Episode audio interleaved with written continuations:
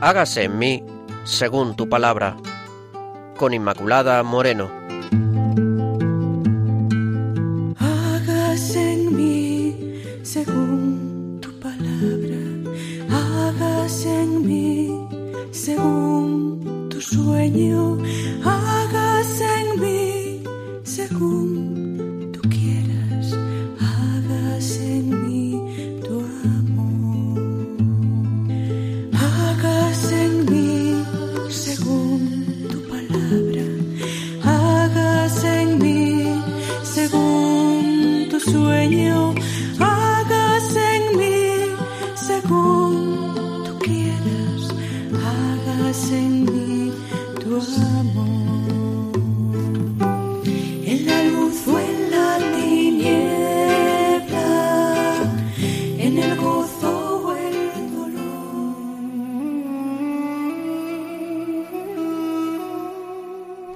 Queridos oyentes de Radio María, empezamos el programa de hoy de Hagas en mí según tu palabra. Gracias por su atención y les recuerdo que pueden establecer contacto con nosotros a través del correo electrónico hágase en mí según tu palabra arroba radiomaria.es. Repito, hágase en mí según tu palabra arroba radiomaria.es. Estamos con todos ustedes un día más, los que formamos parte del equipo de este programa. Pilar Álvarez. ¿Qué tal, queridos amigos? Padre Carlos Reyes Tremera, que desde Burgos siempre nos acompaña y que nos sigue dando y regalando esas jugosas reflexiones y quien les habla, Inmaculada Moreno. Claves para leer la Biblia.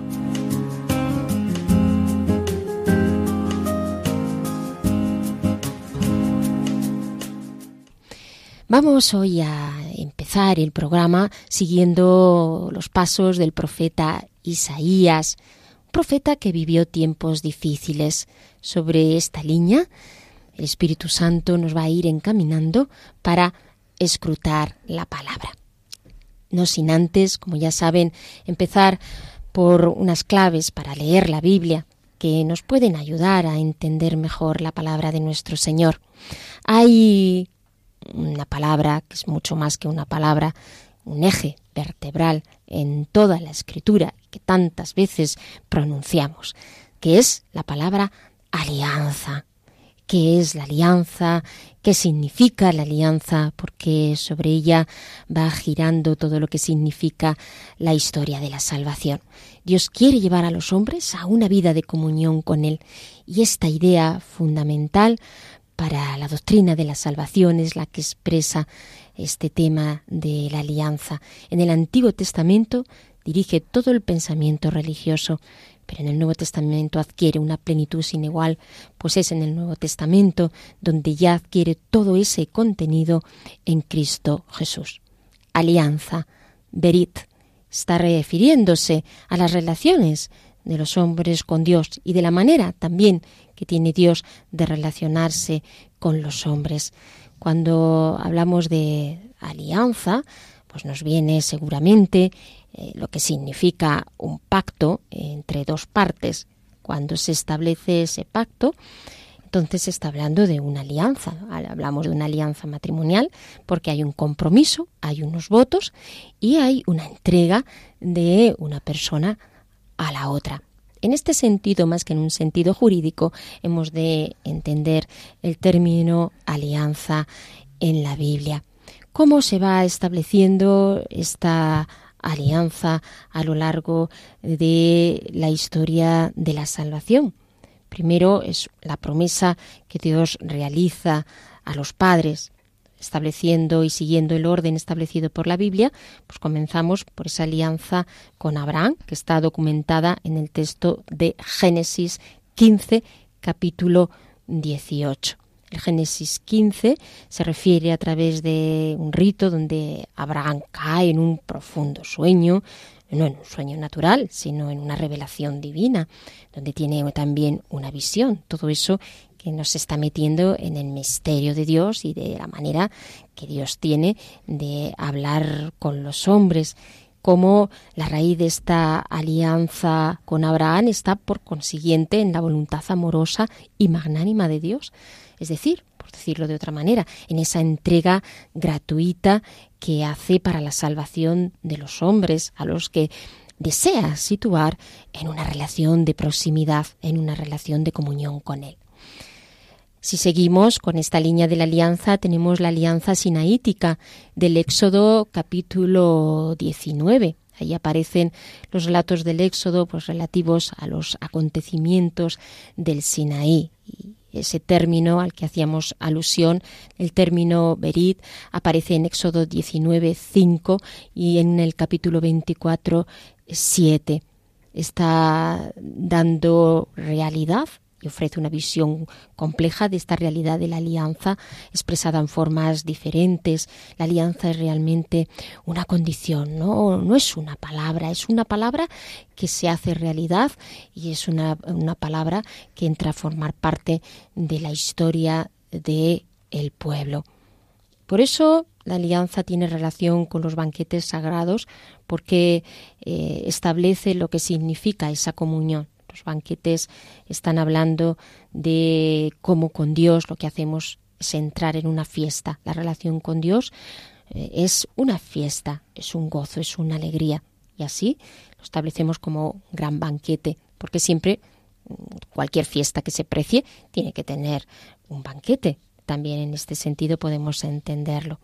En cuanto, por lo tanto, la alianza se relaciona con los banquetes, pero también se relaciona con la sangre. Moisés construyó un altar al pie del monte Sinaí y eso está implicando que se ofrezcan sacrificios y sacrificios de comunión, porque esta palabra también tiene mucho que ver con lo que es la alianza. Es como ofrecer a Dios. Al entregarnos a Dios, ofrecemos a Dios, porque no hay entrega sin ofrecimiento. ¿Cómo se entrega a Dios? Cuando vas ofreciendo muchas cosas, en parte, que pueden ser que esas cosas cuesten, pero ahí está realmente el, ofrecimiento, cuando sacamos de nosotros eh, esas, esos aspectos que hacen que reposen en el Señor. Además de tener relación la alianza con la sangre, que está haciendo un anticipo, lógicamente, de la sangre del Mesías, donde se cumple la alianza de una forma plena, tener relación con lo que significa el banquete. Queridos hermanos, seguro que ya esta relación de la sangre y del banquete nos está llevando también a la Eucaristía. La alianza también tiene relación con lo que significa la, la palabra, la palabra que está siempre presente en todo acto litúrgico y que está también expresando este amor de Dios por su pueblo, de tal manera que Dios habla a su pueblo, está con el pueblo. Podemos decir, por tanto, que la realidad de la alianza es una realidad que se hace presente en el pueblo, tanto de en forma de banquete, como desde lo que significa el compromiso o a través de los gestos simbólicos que están actualizando esos actos salvíficos de Dios y que están renovando una y otra vez ese vínculo estable con Dios y esa relación vital. Es la experiencia vivida desde la liberación del Éxodo y que va cada vez más haciendo que el hombre que el pueblo entre en esta conciencia de la permanente relación de Dios con su pueblo. Y aquí que vemos como siempre en la alianza la iniciativa es de Dios y con esa iniciativa está expresando también la soberanía de Dios sobre el pueblo. Y es a partir de ahí cuando el pueblo se compromete. Hay una reciprocidad entre Dios y el pueblo. Hacemos un compromiso para responder de alguna manera a esa alianza. Toda esta liturgia, que es la liturgia de la alianza, se expresa también en Josué en el capítulo 24. Así se van estableciendo también formas y manifestaciones concretas de, cómo expresar este compromiso que Dios hace con el hombre. Y Josué describe las consecuencias del compromiso que ha asumido el pueblo.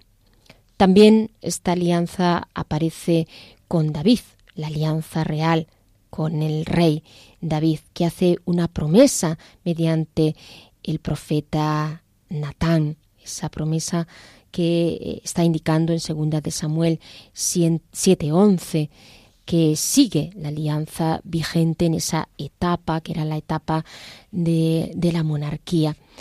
La alianza real no se identifica con un tratado de vasallaje, sino que entra en esta línea de la promesa de Dios que se compromete con el pueblo, que garantiza la protección del pueblo a través de, del rey e incluso aunque el rey no permanezca fiel, Dios sigue siendo fiel, aunque David sea el instrumento mm, de Dios.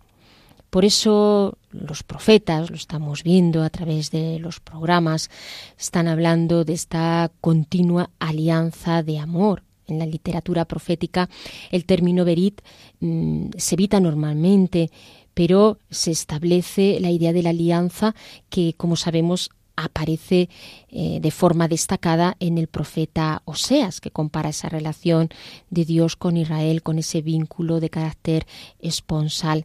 El término verit también aparece aquí en el capítulo 2.20 del profeta Oseas, por ejemplo. La alianza consiste en esa elección de Israel por pura gracia de Dios, pero también en esa entrega de Israel. Oseas denuncia la ruptura cuando el pueblo de Dios se aleja de él, se aleja de, su Señor.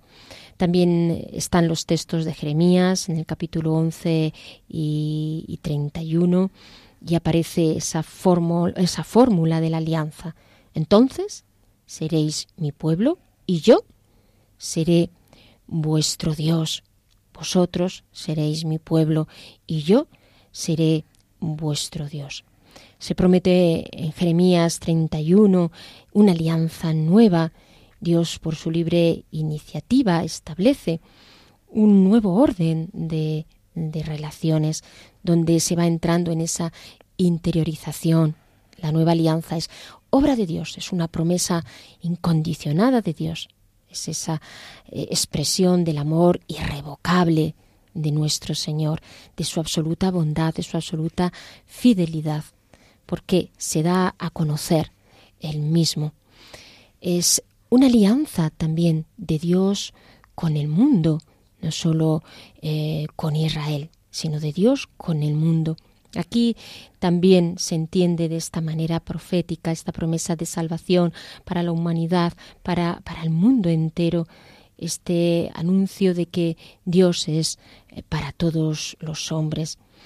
Ya en la etapa después del exilio disminuye el uso del término berit y eh, aparece eh, una liturgia más con un carácter de expiación, pero nunca se pierde esta perspectiva de la alianza.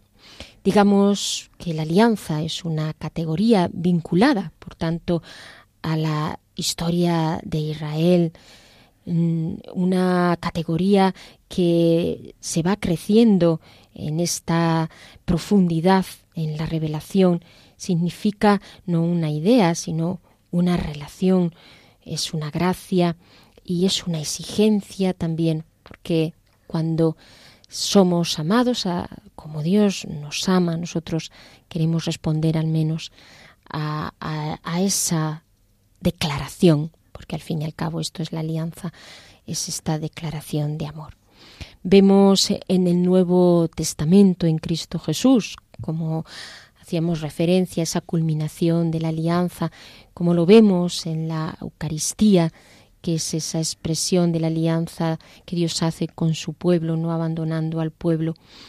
Eh, el apóstol San Pablo habla también de, de la alianza y en la carta a, los hebreos, donde Jesús es el mediador de una nueva alianza, esa alianza eterna, porque Hebreos considera una sola alianza, la que manifiesta Dios a través de la historia de la salvación y por supuesto en Jesucristo. Es esta alianza nueva y eterna que ya se expresa como anticipo en la creación, que culmina en Cristo y que siendo, sigue siendo una realidad en la Iglesia. Ahí está esa pregunta, cómo responder, Señor, a tanto bien como me has hecho. Levantaré la copa de la salvación para expresar a través de la entrega todo este amor.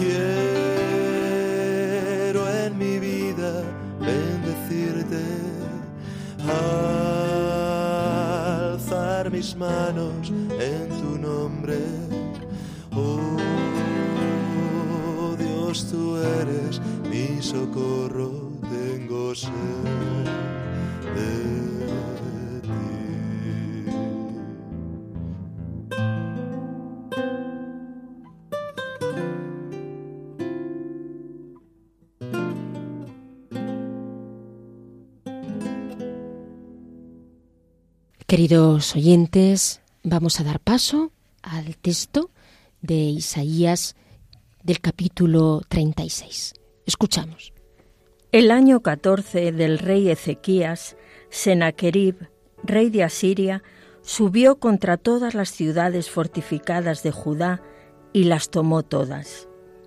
Desde Laquis, el rey de Asiria envió hacia el rey Ezequías en Jerusalén al general con gran fuerza militar. Se apostó éste cerca del canal de la alberca superior, junto al camino del campo del batanero. A su encuentro salieron el mayordomo de palacio, Eliaquín, hijo de Gelcías, el secretario Sebna y el heraldo Joach, hijo de Asaf. El general les dijo, Decid a Ezequías, esto dice el gran rey, el rey de Asiria. ¿Qué esperanza es esa que mantienes? ¿Crees acaso que la palabrería vale como consejo y fuerza para hacer la guerra? ¿En quién te apoyas para rebelarte contra mí? Ah, sí, en Egipto confías, en esa caña rota que se clava y punza la mano de quien se apoya en ella. Tal es el faraón, rey de Egipto, para todos los que ponen en Él su confianza. ¿Acaso me diréis, nosotros confiamos en el Señor nuestro Dios, pero no es ese precisamente el Dios cuyas colinas y cuyos altares suprimió Ezequías, ordenando a Judá y a Jerusalén, ¿solo ante este altar os debéis prosternar? Ahora pues, haz una apuesta con mi Señor el rey de Asiria, yo te daré dos mil caballos si logras encontrar otros tantos jinetes. ¿Cómo vas a retroceder a uno solo de los más ínfimos servidores de mi Señor?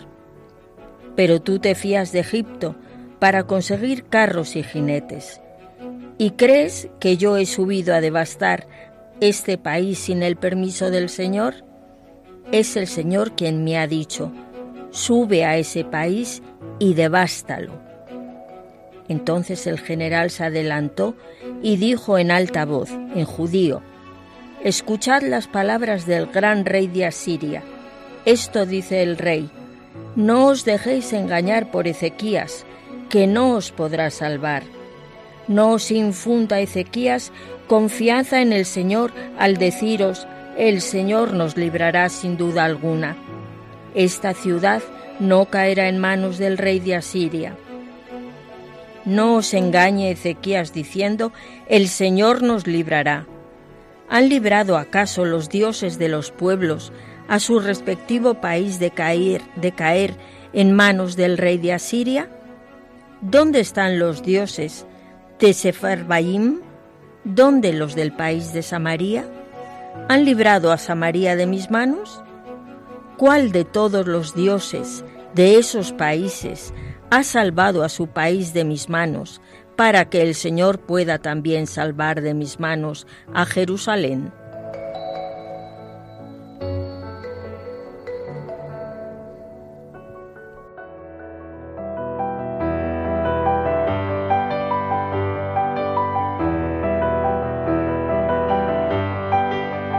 Dios al encuentro del hombre.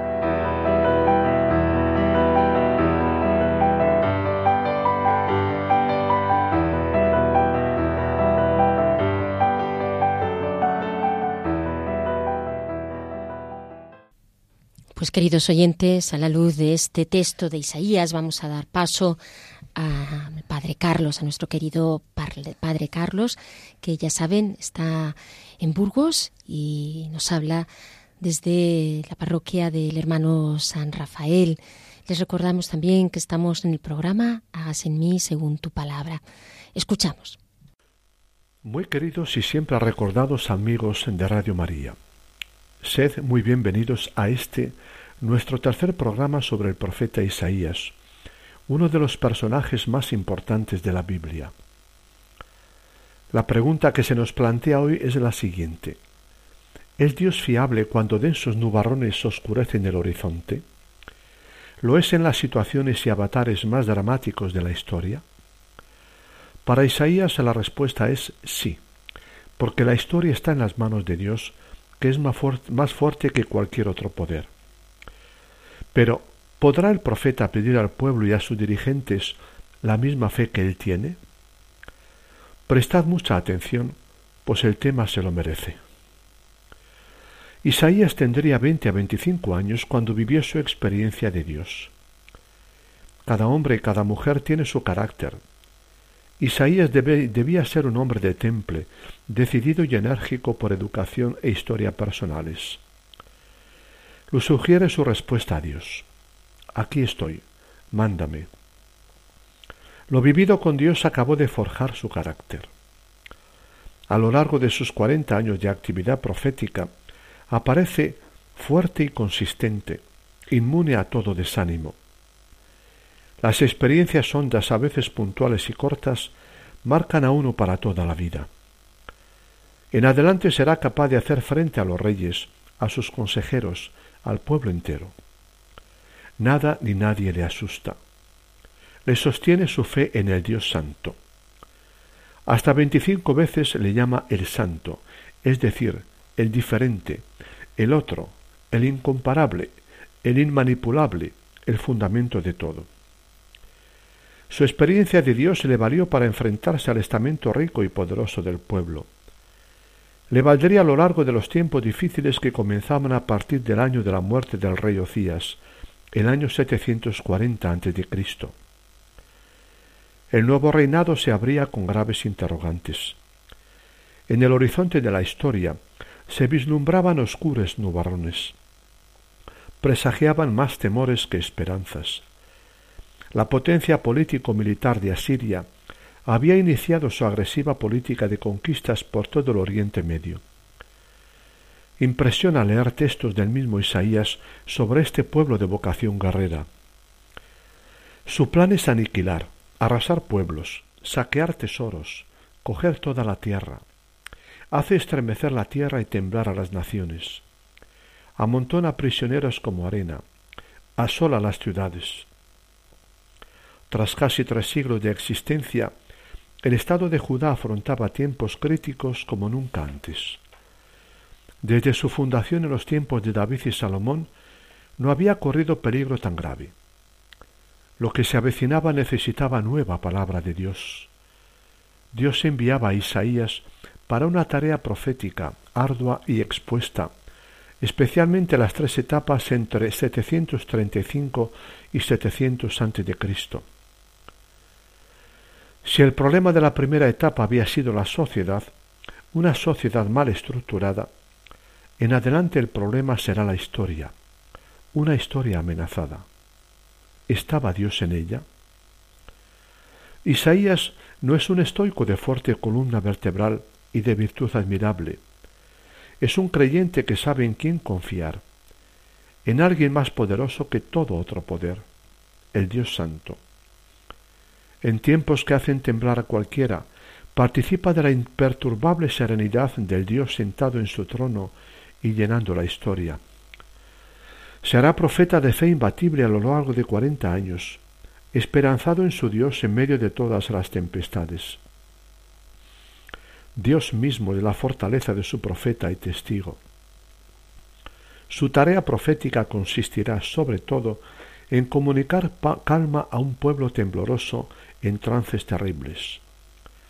Palabras muy suyas caracterizan el núcleo de su mensaje. Apoyarse, confiar en Dios, calma. Reflejan su talante personal. ¿Conseguiría comunicárselo a su pueblo? Esa fue su misión y su reto. Se le achaca haber sido frío. ¿No era más bien apasionado, pero de pasión contenida? Sabe hablar con coraje, pero también con sentimiento y hasta con ternura.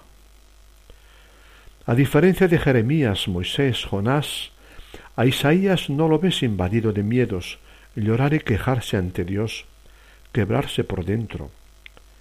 Lo ves fracasar, sufrir soledad y rechazo, no poder explicar por dónde conduce Dios la historia, pero nunca lo ves dudar por ello de Dios, resistirse a Él, sumirse en crisis. Tan solo una vez rompe a llorar al final de su vida, desconsolado e impotente ante las actitudes insensatas que vive el pueblo. Isaías fue de un talante humano y creyente que nos acompleja y deja chiquitos, al igual que Pablo. Nos identificamos más con Jeremías, Moisés, Habacuc, Job. Gracias a Dios, también hay profetas y santos que se nos presentan humanos, seres de carne y hueso, hijos de sus padres y de su historia personal. Son diferentes, unos de un carácter y nivel de fortaleza, otros de otro. ¿No responde toda persona creyente a Dios desde lo que es y como puede? Dios hace fuerte también la debilidad de los suyos, como en el caso de Jeremías. Pronto empezaron a agitarse los tiempos. Desde los años 734 a.C. se vive una especie de guerra mundial permanente en todo el Oriente Próximo. Asiria, el león devorador de pueblos, interviene militarmente varias veces en la zona. ¿Qué hacer frente a ella? ¿Resistir o someterse? ¿Combatir o pagar el alto precio de la libertad y el, y el pesado tributo anual? ¿Coligarse contra ella o plegarse en humillante sumisión como mal menor?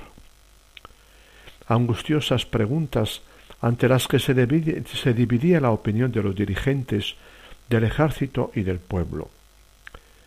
Peligraba todo, la dinastía davídica, la independencia nacional, la supervivencia del país. De ordinario predominaba el espíritu nacionalista y patriótico, la voluntad de resistencia y de lucha. Pero no era inútil e insensato ante la bota del asirio. Era lo que pensaba Isaías contra la opinión de la mayoría. Después de años de lucha y resistencia en 721, cae definitivamente Israel, el reino hermano del norte, con capital en Samaria, bajo el coloso asirio. Lo habían anunciado los profetas Amós y Oseas. Millares de supervivientes son deportados y nuevos pobladores, traídos por la fuerza de otras tierras, ocupan su lugar. ¿Correrá idéntica suerte su reino hermano del sur, Judá? La pregunta no era sólo política, era existencial y más aún, era propia del creyente. ¿Dónde está Dios? ¿Qué destino le depara a su pueblo en el juego político militar de las grandes potencias enfrentadas? ¿Está con él en este aprieto histórico? Angustiosas preguntas que hacen temblar el corazón de los habitantes de Judá, Jerusalén, en los tiempos del profeta Isaías. Interrogantes de vértigo, de vértigo tocan la raíz misma de la fe en Dios en situaciones límite. ¿Merece la pena fiarse de Dios? ¿Es de verdad Yahvé el Dios soberano de la historia? ¿Quién nos salvará? ¿En quién nos apoyaremos? ¿Está Yahvé con nosotros? ¿Por qué permite Dios la prepotencia y la codicia humanas convertidas en máquinas de opresión, destrucción y muerte? Isaías vivía un par de certidumbres que le hacen consistente e invencible, en especial esta. La historia está en las manos de Dios Santo y Soberano. Muchas cosas suceden en la misma contra su voluntad por obra de los humanos, pero nada sucede fuera de ese Dios, ni siquiera el mal y la violencia en sus formas más espantosas. Más en concreto, sabía que Yahvé era un Dios comprometido a fondo con su pueblo Judá. Era el Dios con nosotros, Emmanuel, presente en Sión o Jerusalén. Porque está en los cielos más allá de todo, Dios trascendente, está presente y actuante en la tierra, Dios inmanente. Por eso, a lo largo de décadas no se cansó de proclamar a su pueblo la esperanza en las horas tenebrosas de su historia. Este estaba amenazado por la poderosa Asiria, pero su Dios no lo abandonaría. Estaba con la soga al cuello, pero Dios garantizaba su futuro. Certeza de profeta, testigo del Dios vivo y santo. Como profeta y todo creyente, vivió un drama, sobre todo en las tres etapas siguientes.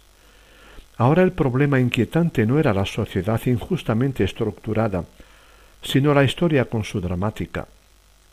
Su tarea profética era hermosa, poder proclamar a un pueblo en aprieto que Dios seguía siendo su Dios fiable, poder invitarle a abrigar esperanza. Podía no fracasar al pedirle fe y esperanza en un Dios que se oculta, que deja desencadenarse el poder del mal en la historia, que es misterio total. Isaías vivía de una fe a toneladas, pero al pedírsela a otros, el privilegio y el reto de todo profeta, el riesgo y el fracaso del testigo de un Dios siempre misterioso y desconcertante, la belleza y el drama de toda vocación creyente y profética. El reino de Judá comenzó a padecer situaciones en límite hasta 734, desde 734 a.C. Su misma existencia peligró varias veces. Hay tiempos en que miras la tierra y está en densas tinieblas, y los nubarrones oscurecen la luz. Isaías, de ser profeta denunciador de la injusticia social y de la mentira cultural, pasa a ser el profeta de la fe en Dios, en un tiempo en que Dios escondía su rostro y hacía o permitía cosas extrañas e inexplicables. El tema principal de la predicación de Isaías ahora es dónde en qué y en quién puedes poner la fe y la confianza en las situaciones de aprieto y hecatombe. Primero fue por los años 734 a 732 a.C. Tiempo de apuros. Contra el pequeño reino de Judá se alió todo el mundo del entorno. Siria, Damasco, Israel, Samaria, los filisteos, los edomitas, se estremeció el corazón del rey y de todo el pueblo, cual la hojarasca del bosque ante el viento, dice el texto con realismo. Isaías sacudió al rey Acaz, tembloroso y angustiado, ocupado en preparar la defensa de Jerusalén. Se le presenta con su propio hijo que lleva un nombre profético. Un resto volverá. Es decir, no acaba aquí la historia de Judá. Y le dice, no temas, Vigilancia pero calma. Alerta pero fe.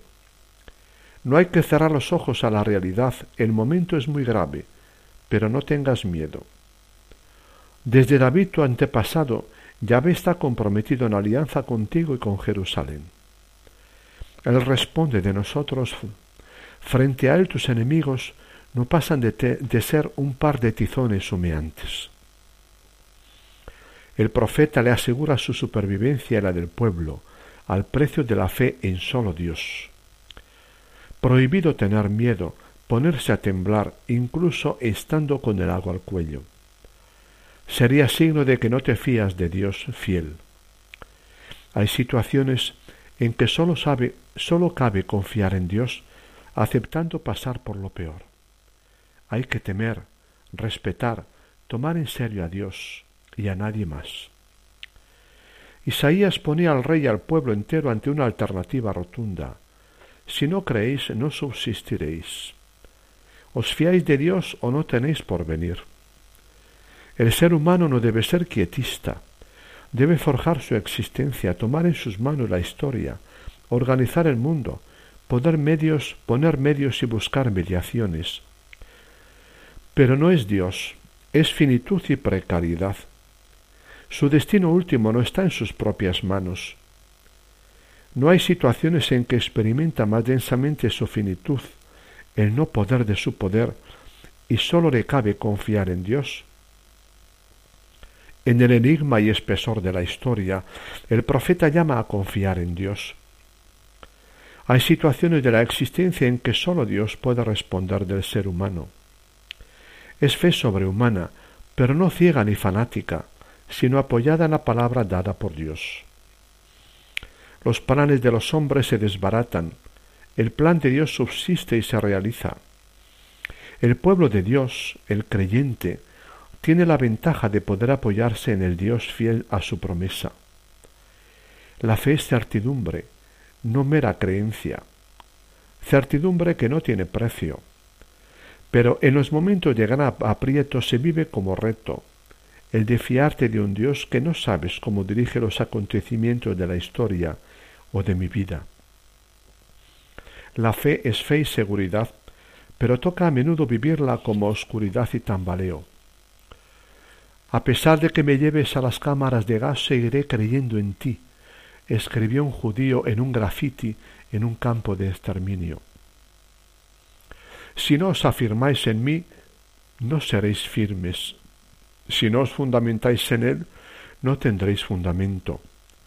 Es el privilegio de creyente, es el privilegio de creyente, pero lo vive como desafío.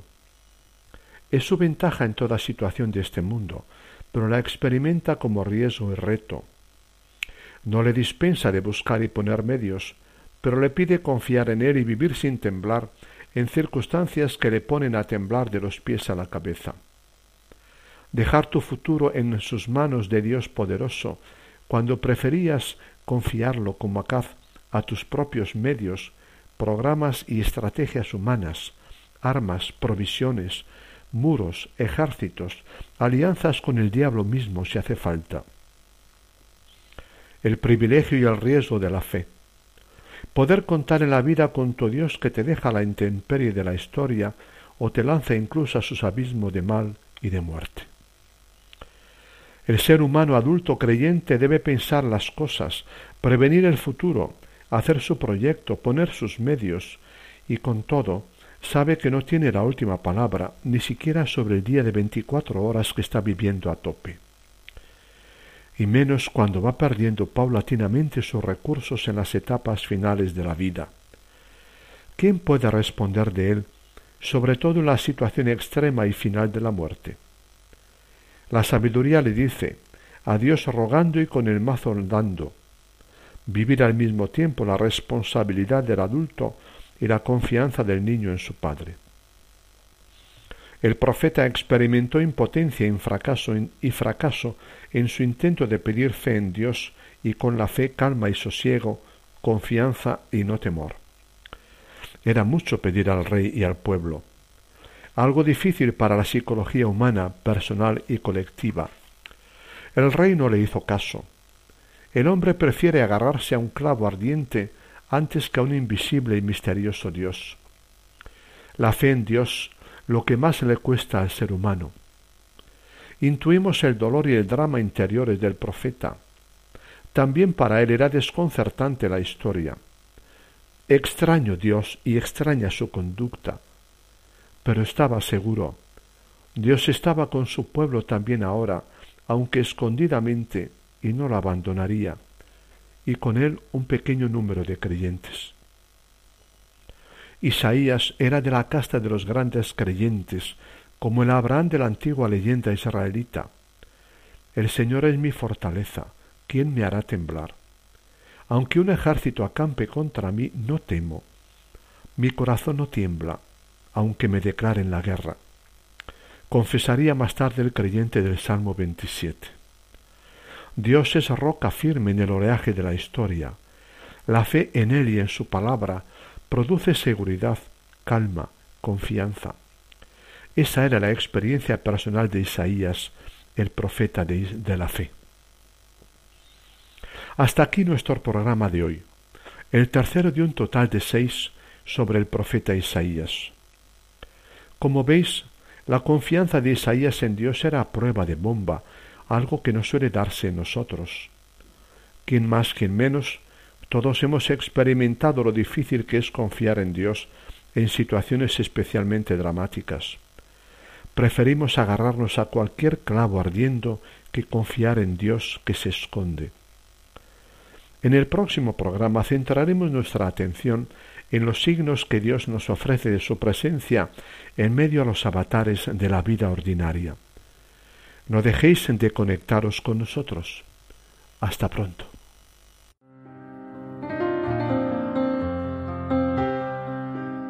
Rincón Bíblico.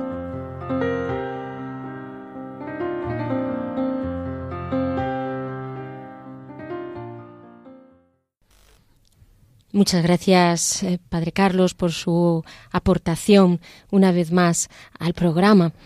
Les recuerdo que pueden ustedes entrar en, contacto con nosotros a través del correo hágase en mí según tu palabra arroba radiomaria.es y que estamos hoy con el profeta Isaías viviendo tiempos difíciles, pero que el Señor nos dé la gracia, porque también los nuestros no siempre son tiempos fáciles para vivir en cristiano, así como el profeta vivió pues con ese ímpetu del espíritu que nos haga también vivir a nosotros con ese ímpetu de la ruaj de nuestro Señor.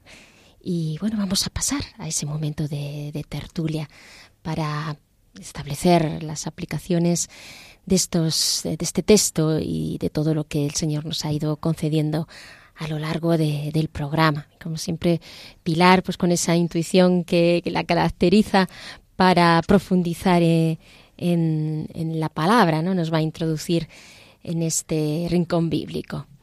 Pilar, cuéntanos lo que te ha sugerido hoy eh, el texto y la reflexión del Padre. Bueno, pues Inma, yo lo primero como dos aspectos. Uno sobre Isaías, este hombre que a la pregunta del Señor de esta es la situación y a quién voy a mandar, él dice, aquí estoy, Señor, envíame. Y Isaías tiene tal experiencia de Dios que con esa experiencia y desde ahí es de donde desde donde él se va a enfrentar a, pues a todas las situaciones de las diferentes épocas que le va a tocar vivir como profeta, ¿verdad? No tiene ningún miedo a ir a los poderosos y decirles la verdad de lo que le dice el Señor. Pero es desde esa experiencia de Dios que le da esa seguridad de saber que está en la verdad, pero en la verdad de Dios, ¿verdad? Y yo creo que eso es una cosa que todos podemos experimentar a medida que vamos teniendo experiencia de Dios. Como esa presencia de Dios en nosotros nos quita ese miedo y con toda tranquilidad podemos ir y decirle a la persona que sea, pues esto no es así por, por, lo que fuere, ¿no?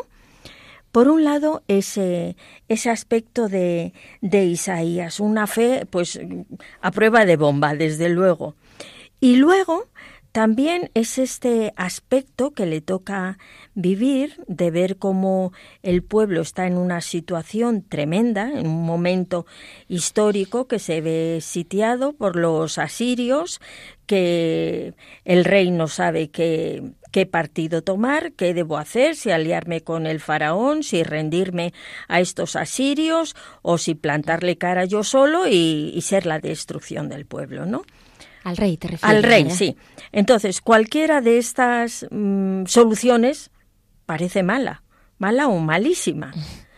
Y, y entonces la conversación que, que hay, que hemos escuchado en el texto, ¿Y acaso de quién te vas a fiar tú? ¿De quién vas a, fiar, a fiarte tú? Por eso me ha parecido súper oportuno lo que tú has hablado al principio de la alianza, de lo que significa la alianza.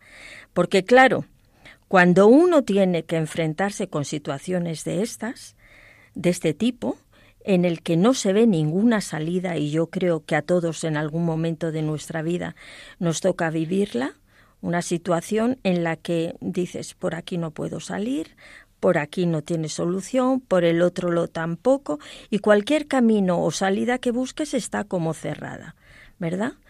Y Dios, pues como que no le vemos.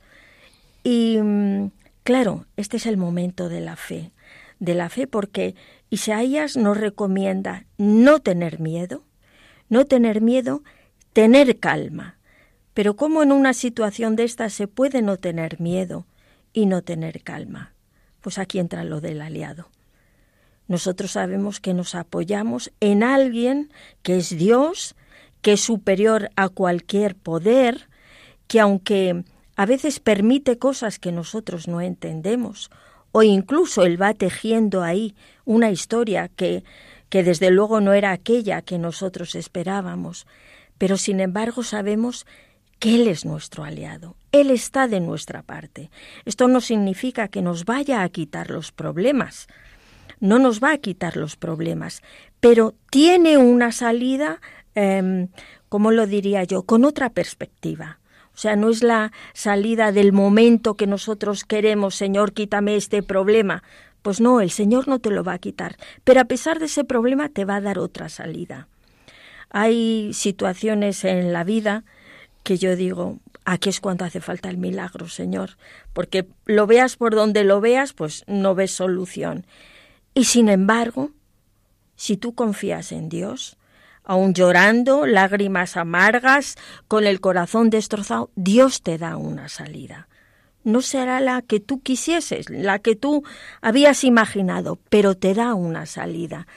Y esto es lo que yo creo que es la gran lección de, de Isaías en este aspecto que tratamos hoy, que Dios es el Señor de la historia. Y esto es eh, desde lo personal hasta lo social, que lo podemos aplicar en nuestros días. ¿Qué dices? Madre mía, qué situación tenemos, ¿cómo vamos a salir de esto? Bueno, pues realmente Dios es el, el Señor de la historia y lo tenemos que recordar porque esto nos ayuda a tener calma tener eh, esa experiencia que hemos tenido de Dios en nuestra vida, de cómo nos ha sacado de situaciones difíciles. A veces mi marido y yo hacemos el comentario de, madre mía, por todo lo que hemos pasado ya. Y de todo nos ha sacado el Señor. No ha sido de la manera que nosotros hubiésemos querido, ni de una manera fácil, pero es verdad que el Señor ha actuado. Y este no tener miedo y este mantener la calma no significa que nosotros no hagamos nada. Eso no es lo que Dios no espera de nosotros. Dios quiere que nosotros hagamos en lo posible pues lo que realmente esté en nuestra mano para solucionar las cosas.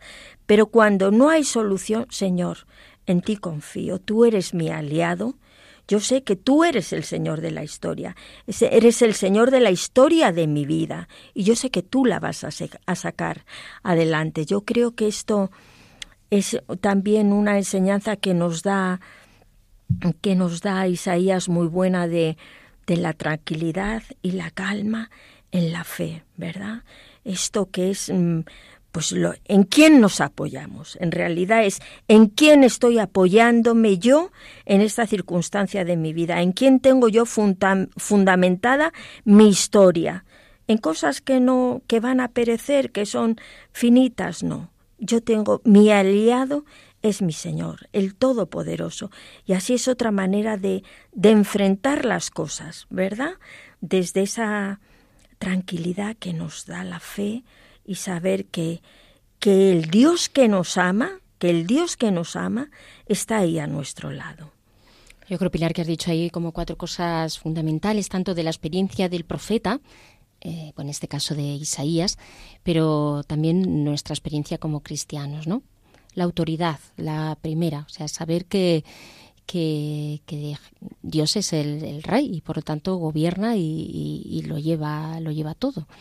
Eh, en este sentido también yo creo que podemos como eh, recordar lo que significa también, además del Dios de la historia, el Dios providente, que, que nos cuida, que, que, está con nosotros, que no nos va a dejar. El Dios que hace la alianza, ¿no? Si alguien ha hecho una alianza contigo y no es alguien cualquiera, no es un hombre, sino que es Dios que va a cumplir sus promesas, pues cómo no nos va a cuidar en todo aquello que, que necesitemos, aun cuando los tiempos pues, sean difíciles, ¿no? En segundo lugar, pues, pues la fe, uno de los aspectos de la, de la fe, que es precisamente pues la, la confianza para, para, dejarnos en las manos de Dios y para decir, pues en estos momentos lo estoy pasando mal y no sé por dónde va a salir, pero sé que va a salir. No sé si va a salir por aquí, por aquí, pero sí que va a salir. Tercero, pues lo de agarrarse a Dios, que que nos falta mucho porque en los momentos de oscuridad también es verdad que no siempre la experiencia de Dios se nos da como algo que puedas percibir, sino los momentos de oscuridad y dificultad suelen venir acompañados con momentos y etapas de aridez en el espíritu. Y esto pues claro todavía hace la situación más difícil.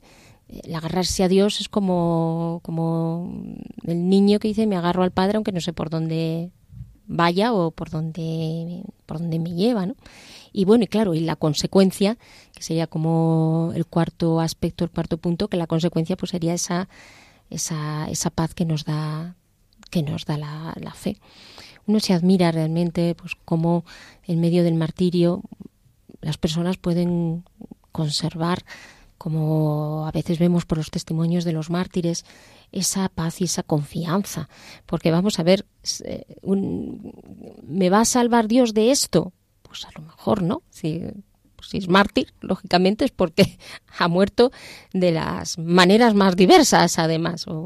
y cómo pueden eh, conservar esa, eh, esa fe, sabiendo pues que ahí está, está Dios, sea cual sea el final de esa situación humana. Es decir, que las situaciones humanas pueden salir por donde tengan que salir, pero nuestra fe va más allá de si Dios me va a librar de esto, de esto, de esto, de, de estas diez cosas concretas, sino que, que sé que más allá de cómo salga esta situación, Dios está, está conmigo guiando todo esto pues de una manera misteriosa. Creo que en este sentido va mucho la predicación de Isaías, como también en el caso de muchos profetas, y es así como se alienta al pueblo. Eh, porque cuando se habla de la victoria de Dios, se habla de la, de la victoria de Dios eh, en el, sobre el pueblo, mm, no se está apuntando siempre a una victoria explícita respecto a aquellos que eran enemigos de Israel, sino cada vez más Dios va llevando en la hondura de la revelación al hombre para que entre en este camino de lo que significa la oscuridad en este aspecto y profundidad de, la fe como respuesta eh, al Dios que nos ama y que por lo tanto no, no debemos de desconfiar. Poder podemos, pero eh, no debemos de desconfiar eh, sean cuales sean las dificultades. Pues sí, eh, además el, general este que está hablando a los judíos y, les dice, pero quién, ¿de quién os vais a fiar? ¿Quién es vuestro aliado? ¿El faraón ese? El rey, el rey. El rey. Y entonces, eh, es que no te puedes fiar, pero nosotros sabemos de quién nos fiamos. O sea, es importante saber en quién ponemos nuestra confianza, en quién ponemos nuestra fe. Y yo creo que ahí recordar que Dios nos ama, que por encima de todo Dios nos ama, es muy importante, porque si Dios nos ama, quiere nuestro bien. Y entonces, de alguna manera, a veces obrando milagros portentosos, porque Dios hace milagros todos los días, no los que nos gustan a nosotros, a lo mejor de que nos toque la lotería, pero Dios hace milagros todos los días y nos va a rescatar. Queridos oyentes, pues con esta confianza vamos a orar y a terminar así el programa y lo vamos a hacer hoy con el Salmo 40. Escuchamos. Yo esperaba impaciente al Señor. Hacia mí se inclinó y escuchó mi clamor. Me sacó de la fosa fatal, del fango cenagoso. Asentó mis pies sobre roca, afianzó mis pasos. Puso en mi boca un cántico nuevo, una alabanza a nuestro Dios. Muchos verán y temerán, y en Yahvé pondrán su confianza. Cuántas maravillas has hecho, Señor Dios mío, cuántos designios por nosotros, nadie se te puede comparar. Está escrito en el rollo del libro que debo hacer tu voluntad, y eso deseo, Dios mío. Tengo tu ley en mi interior. Y tú, Yahvé, no retengas tus ternuras hacia mí, que tu amor y lealtad me guarden incesantes. Gloria a ti, Señor. Gloria a ti, porque solo tú eres digno de confianza. Solo en ti queremos poner nuestra existencia, queremos poner nuestra vida. Bendito y alabado eres, Señor. gloria, gloria a tu nombre por siempre, Señor. Cuántas maravillas has hecho, Señor Dios mío. Cuántos designios por nosotros. Nadie se te puede comparar. Es cierto, Señor, a lo largo de nuestras vidas, cuántas maravillas has hecho, Señor. ¿Cuántos planes has hecho tú para resolver nuestras vidas cuando te hemos entregado el control de ella? Señor, y no has querido ni sacrificios ni oblaciones, y nos has mostrado tu ternura y tu justicia, Señor. Y eso es lo que nos atrae de ti, Señor tu amor y tu lealtad, Señor. Bendito y alabado sea, Señor, que pones en nuestra boca un cántico nuevo, un cántico de alabanza, de acción de gracias, por lo poderoso que ha sido en nuestras vidas, por lo tierno y amable y misericordioso. Bendito seas, alabado sea tu nombre por siempre, Señor. Santo, santo, santo eres tú, Señor. Alabado seas, Señor, de cuántos peligros tú nos has rescatado. Terminamos, queridos oyentes, el programa de hoy recordándoles que les esperamos en el próximo programa de Hágase en mí según tu palabra. Y recuerden, sabemos muy bien de quién nos hemos fiado. Hasta el próximo encuentro.